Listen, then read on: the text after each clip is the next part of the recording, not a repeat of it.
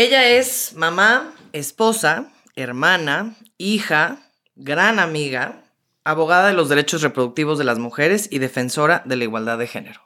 Tenemos hoy a la gran Melisa Ayala. De política ni hablar.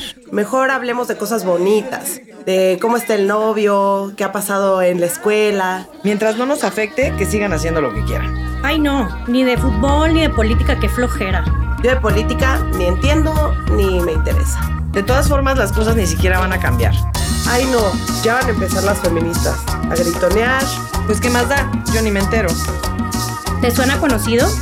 Es momento de cuestionar, de preguntar nuestras dudas, de no estar de acuerdo, de que resuenen nuestras voces para generar no uno, sino muchos cambios.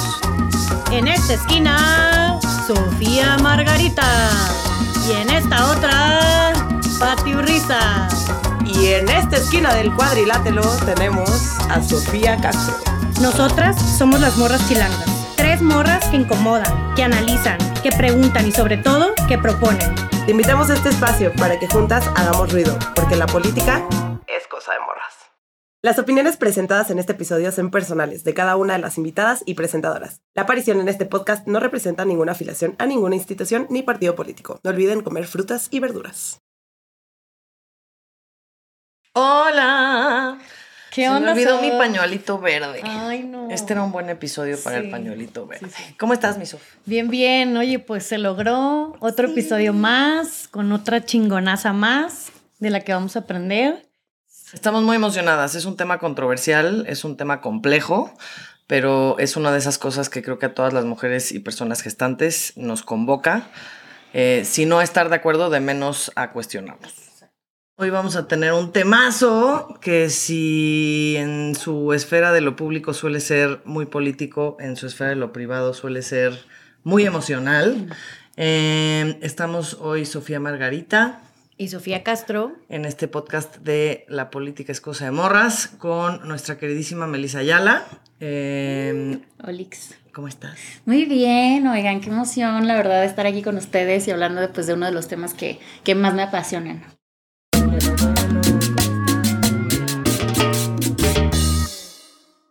El día de hoy vamos a hablar de algo que tiene de repente como muchas formas de ser nombrado o nombrada. La maternidad deseada, el derecho a decidir, el aborto, el, o sea, tiene muchas, bueno, son frentes distintos creo, pero en el fondo constantemente le damos nombres unos más políticamente correctos que otros. Eh, justo como a veces por no espantar a quien, al interlocutor o interlocutora, y otras veces porque efectivamente pues hay nombres que no necesariamente dan a entender como la complejidad del asunto, ¿no? Yo siempre he sido muy, muy, muy vocal eh, sobre el hecho que yo he decidido sobre mi cuerpo, no una, dos veces.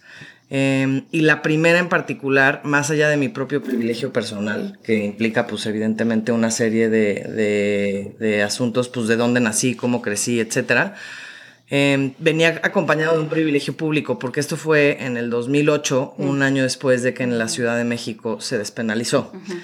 Eh, entonces, a mí la verdad es que ha sido algo que me ha acompañado toda la vida como una causa que a mí me encantaría eh, y le desearía a todas las mujeres y personas gestantes de México que tuvieran unas condiciones Claro. similares. Mi mamá estuvo conmigo, nunca lo escondí, no fue un tema de... Y creo que además hay que decirlo de manera muy abierta, porque lo que sí he vivido con amigas es que a raíz de que es un tabú, pues nadie, o sea, hay un chorro de mentiras, sus propios doctores y doctoras abusan pues Claro, del... Si tu experiencia no es la, el común denominador. No, pero lo que veo es que incluso mis amigas que tienen un contexto muy privilegiado, Sí, sí. donde hay un asunto de información, donde ya la ciudad tiene ya muchos años, Claro. que ya no es este... 16 años, cumplimos 16 años. Sí, esta semana. Sí. Somos Sweet 16. Sí.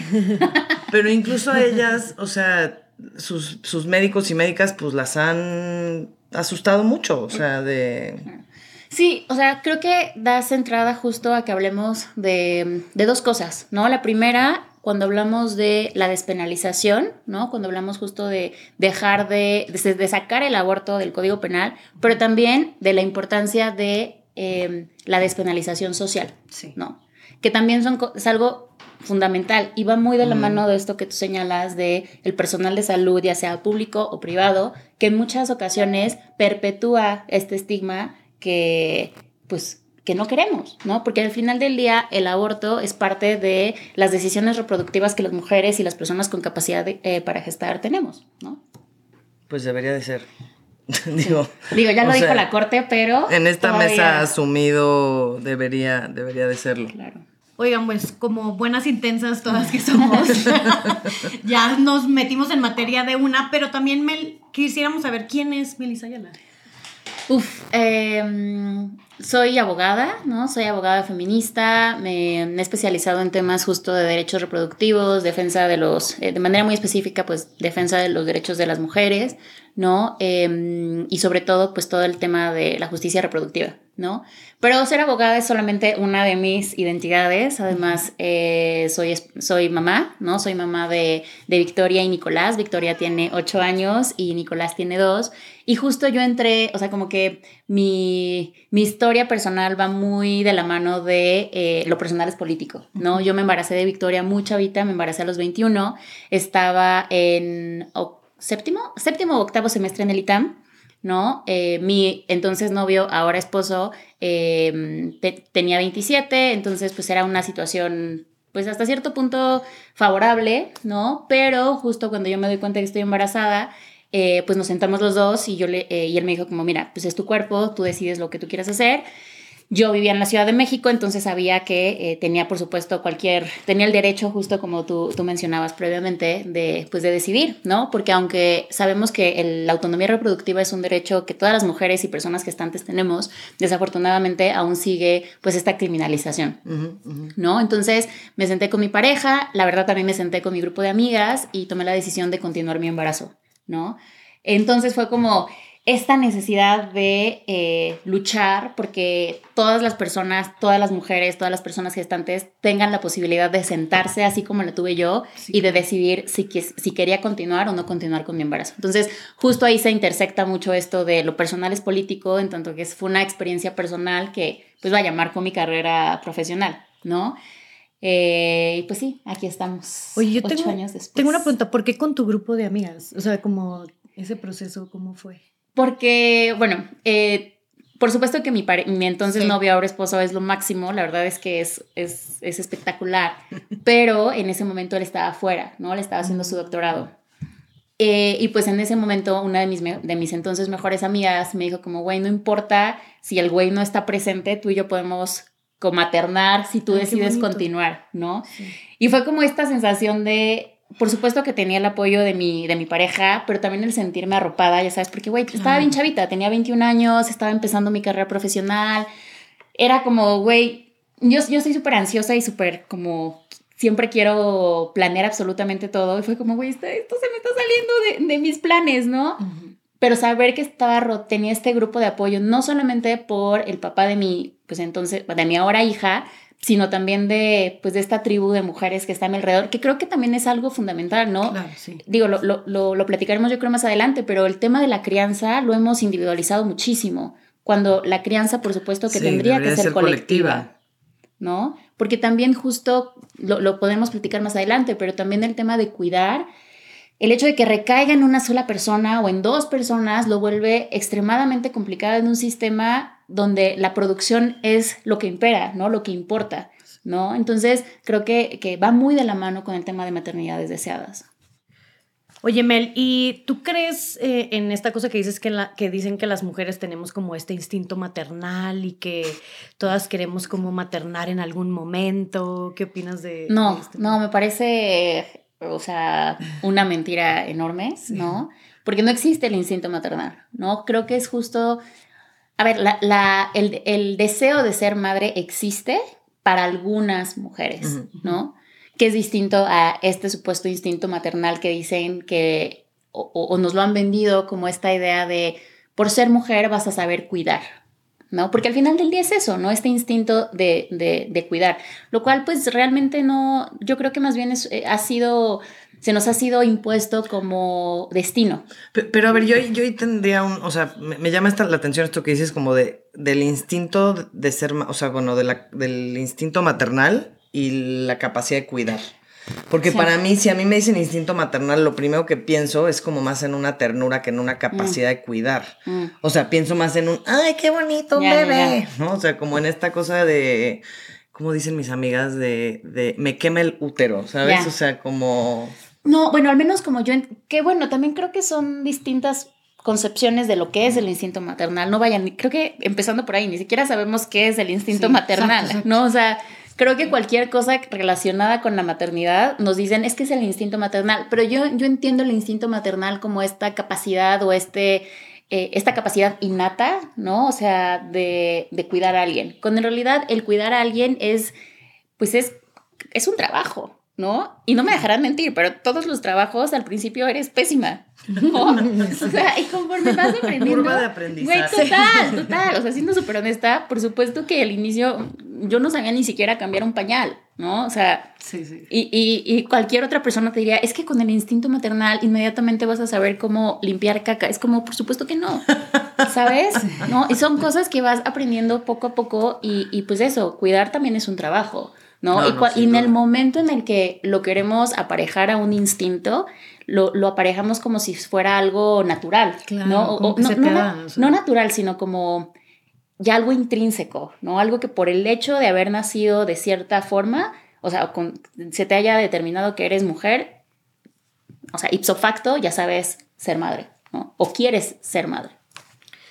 Oye, y, y, y justo creo que ya hemos hablado de esto, y, pero sí quisiera que ahondáramos más en cómo se ve, o sea, ya, ya nos platicaste tu historia personal, Claro. este, pero sí cómo se ve esto de, de, de elegir ser madre, de tener una maternidad elegida, o sea, como en, en los hechos, pues, como la ideal. Digo, creo que eh, así como hay muchos feminismos, creo que también hay muchas formas de ser madre y hay muchas maternidades, ¿no? Pero si hay algo que creo que eh, pues nos une a muchas es el, el tema de la maternidad deseada, ¿no? Las maternidades deseadas. Y yo creo que las maternidades deseadas se ven eh, desde el momento en el que lo eliges, ¿no? En el que tú decides si, si deseas serlo o no serlo, ¿no? Empezando por ahí, creo que es el, el principio básico. Y posteriormente también cómo la ejerces, ¿no? O sea, yo no solamente trabajo dentro del hogar, es decir, me hago cargo junto con mi, con mi esposo de todas las tareas del hogar, pero también trabajo de manera eh, formal eh, como abogada, ¿no? Fuera del hogar. Em, entonces creo que también, y eso también es una decisión, ¿no? O sea, yo decidí que quiero continuar con, eh, con digo, una, un- una decisión, una decisión y una necesidad, ¿no? Porque estamos en un mundo en donde la verdad, eh, primero es im- importantísima la, la independencia económica, ¿no? Creo que eso es crucial.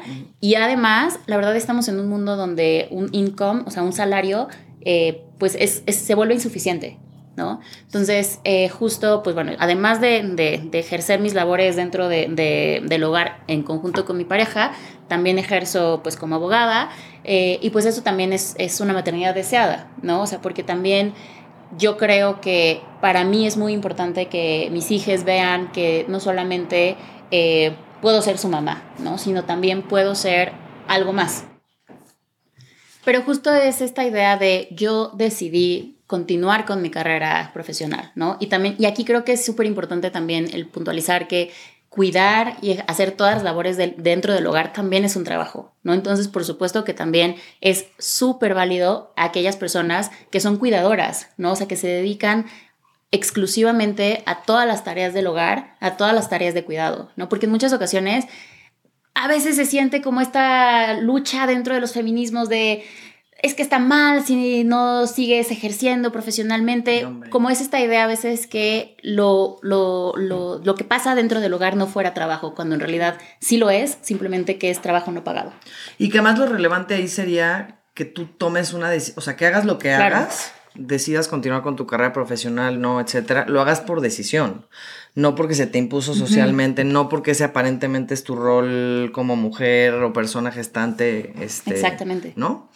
Ahora, tú, bueno, tú ejerces como abogada eh, y a pesar de que estamos caminando el, digamos, la, la- el diálogo de las maternidades deseadas, pues lo interesante para nosotros el día de hoy particularmente es hacer un vínculo de eso con el ejercicio político, ¿no? Y cómo es que el tomar una decisión sobre nuestros cuerpos o maternar de una forma u otra o llevar a cabo como nuestra plenitud en ese sentido como, como personas, pues nos, nos es político.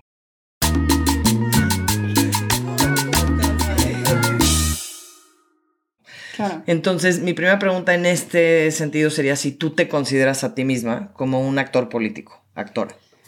Eh, creo que en tanto que lo personal es político, todas las personas tenemos un componente de actoras políticas, ¿no? Sobre todo aquellas personas que nos, dedicamos a temas tan eh, públicos, ¿no? Como lo es, por ejemplo, el luchar por la justicia reproductiva. Entonces, creo que en, corto sería así, ¿no? ¿Y qué es esa justicia reproductiva? O sea, ¿qué son los derechos reproductivos? Yo los definiría como estos derechos que, o, el derecho de ejercer tu autonomía reproductiva, ¿no? El derecho a decidir si quieres o no quieres ser madre. Eh, y pues justo son estos derechos que nos permiten el ejercer nuestra vida reproductiva, ¿no? Que además la vida reproductiva no únicamente es el tener o no tener hijos, ¿no? Sino también es cómo se tienen, por ejemplo, cuando hablamos de violencia obstétrica, ¿no? Que todos los servicios de salud que están aparejados con la vida reproductiva se nos den de, de, calidad, ¿no? Por ejemplo, todo el tema, digo, los, ha, habido como una decisión entre derechos sexuales y reproductivos, pero a mí me parece que al final del día están muy de la mano. Entonces, por ejemplo, todo el tema de educación sexual me parece que también es crucial, todo el tema de eh, anticonceptivos, y aquí también entramos a, a, un, a una arena que, que, es importante hablar, ¿no? El tema de eh, la esterilización eh, no consentida, ¿no? Porque por supuesto que hablamos del derecho a decidir, pero también todas las personas tendríamos que tener derecho a decidir. Y pues desafortunadamente en nuestro país justo hemos tenido eh, esterilizaciones no consentidas, eh, ya sea a personas que se autoadscriben como indígenas, pero también a mujeres eh, dentro de la, de, los, de la salud pública, ¿no? Dentro, de, del, dentro del IMSS, dentro del propio ISTE, ¿no? Y de hecho hay un caso que llegó a la Suprema Corte en donde justo fue una mujer a quien se le, se le hizo una oclusión tubaria bilateral, ¿no? Sin que ella, sin que ella hubiese dado su consentimiento. ¿No? es, para quien no sepa qué es una oclusión ovaria tubaria. Tubaria. Yo no sé claramente. para esa persona, quién sabe qué sea. No, la OTB o oclusión tubaria bilateral es conocida como también como la salpingo, ¿no? En donde ya sea se te cortan las ah, trompas de falopio o te las amarran. Sí, sí, sí, A ver, en, eso, y creo que justamente es, es, es muy delicado como la situación por la que pasamos, pero yo te preguntaría, en lo general, eh, asumiendo que pues hay espacios como la Ciudad de México que ya tienen justo los 16 años que tienen eh, como con la, despenalización, estamos en una situación donde podríamos decir que México está en un buen espacio para el derecho a decidir, en un más o menos espacio. Eh, yo creo que depende en comparación con qué, ¿no? O sea, si tú me preguntas en comparación con lo que están viviendo en Estados Unidos, te diría, estamos en un mejor momento.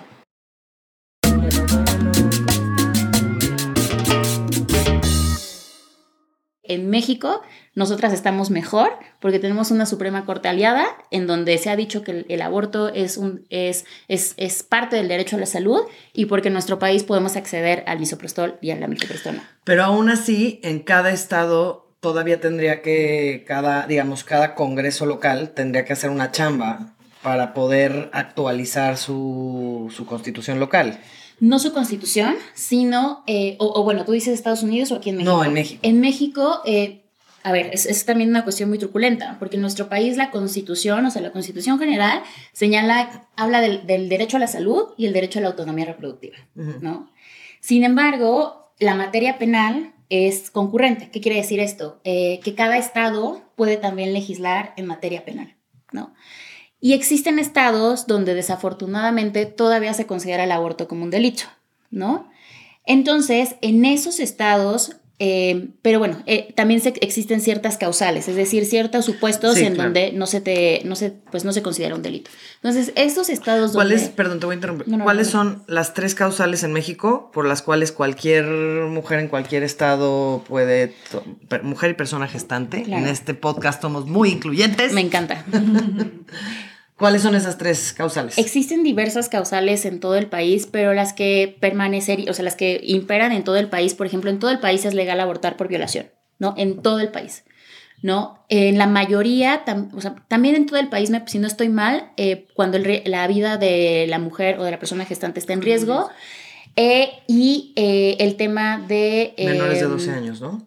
No, ese es por violación. O sea, NOM 046 señala que cuando es por violación es, es legal en todo el país, cuando está en peligro la vida de la mujer, en la mayoría de los estados cuando está en peligro la salud de la mujer o de la persona gestante, y existen otros estados donde también existe, por ejemplo, inseminación artificial no consentida, ¿no? Que vaya, es, es un supuesto súper raro, ¿no? O también si el producto tiene algún tipo de malformación e incompatible con la vida. Bueno, ¿no vieron Jane Virgin?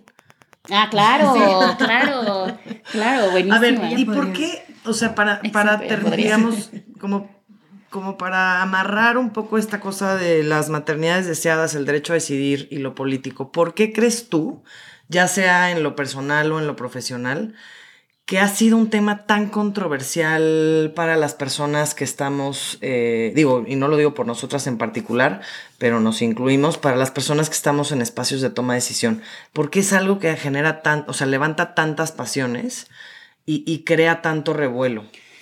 Porque creo que venimos de una eh, como un, no, hay que olvidar que, que, lo que pasó antes nos afecta todavía, ¿no? Entonces la, la discusión antes era eh, muy en, el tema de qué pasa con el producto, ¿no? ¿Qué ¿Por qué, por qué ese, no estamos pensando en esto, ¿no?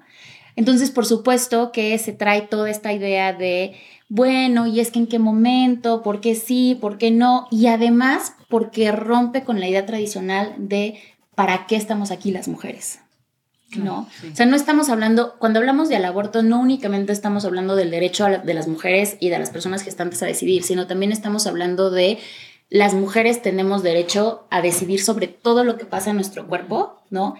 Y esta autonomía reproductiva, esta autonomía corporal trae aparejadas mil cosas, porque en el momento en el que una mujer o una persona con capacidad para gestar puede decidir si quiere o no ser madre, también vienen un montón de derechos políticos aparejados a ellos, ¿no?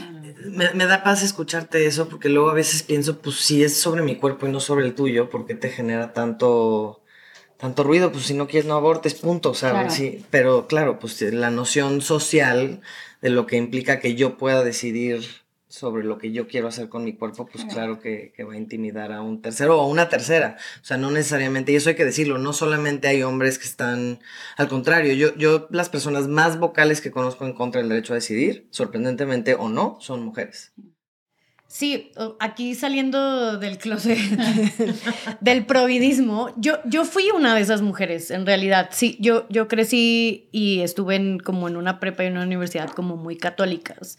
Y justo sí tenía esta cosa como de que no, y, el, producto, y, es un bebé. Y sí creo que es una, pues sí, como un sentimiento de culpa que te inculcan este, desde, desde muy chiquita, este, como moral y religioso. Pero e, este proceso, y creo que de lo que hablas también como de estas cosas como de las maternidades deseadas y la colectividad que, que refleja como la maternidad, también ayuda a entender este, que es, y, y ya lo hemos visto en, y, y, de eso se trata este podcast, que sí es muy político esto como de la toma de decisiones sobre mi cuerpo, que es un proceso que yo empecé a entender incluso después de la universidad. Este, entonces sí creo que es un proceso social que, que va avanzando, que, que, estamos desaprendiendo como mujeres, hombres, este, este, personas, pero pues este, que, que sí invitamos a, a las personas justo a, a desaprender y a, y a, reflexionar sobre, estés de acuerdo o no, pero sí como a verlo desde los como puntos de vista variados, ¿no? Pero bueno, ya vamos este, cerrando. Mel, muchísimas gracias por estar aquí, muchísimas gracias por aceptar la invitación. Para nosotros es un gusto tenerte acá.